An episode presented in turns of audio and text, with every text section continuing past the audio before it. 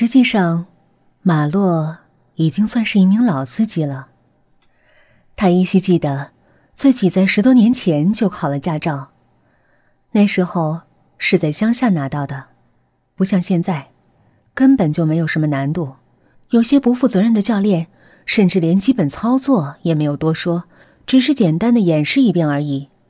到底能学到多少，主要还是看个人悟性。他清楚的记得，自己当时也学得很烂，考试的时候几乎不及格。幸好最后满打满算给教练塞了个红包，这才拿到自己人生中的第一张证书。之后，他当然是跟随着大六来到城里工作。经过自己的努力，他总算是应聘到了出租车司机的职位。没想到啊，这一做就是十多年了。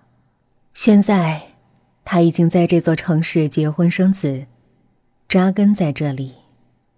而到了不惑之年，本来他应该减少工作量。好好的照顾家庭，然而最近却出了点状况。他的岳父生病了，家里极度需要钱。没办法之下，他只好上起了夜班。在年轻的时候，马洛曾听算命先生说过，自己是七月十四，也就是鬼节出生的，天生的阴气就很重，特别是在晚上。很容易引起那些朋友的附身，所以，算命先生要求他尽量不要在子夜之后外出。然而，最近实在是没办法，他才打起了加班的主意。没想到，还真的出现了。马洛轻轻抬起头，从后视镜上看到了后座的情况。苍白的脸，滴血的眼，还有一身飘渺的白裙。这不就是传说中的女鬼吗？他回想起电视里看过的鬼片，只觉得浑身发抖，脸色苍白。要不是今天刚好感冒，戴上了口罩，恐怕自己的脸。也跟他一样白。其实他刚上车的时候，马洛已经注意到了，不过当时还心存侥幸。但就在刚才，他竟然看见那个女人身上掉出了几张冥币。他终于意识到了，自己遇上鬼了。没错儿。算命先生的话是对的，自己根本就不适宜晚上出来。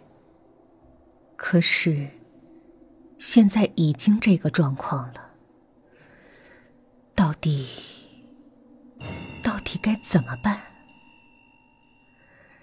他竭力控制住慌张的情绪，幸好有口罩的遮掩，这才没有轻易的暴露出来。他曾经听过。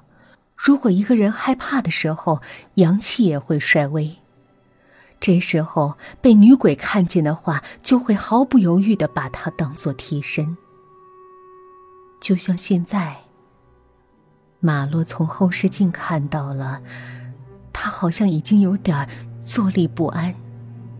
一寸来长的魔爪随时都会伸向自己，该怎么办呢？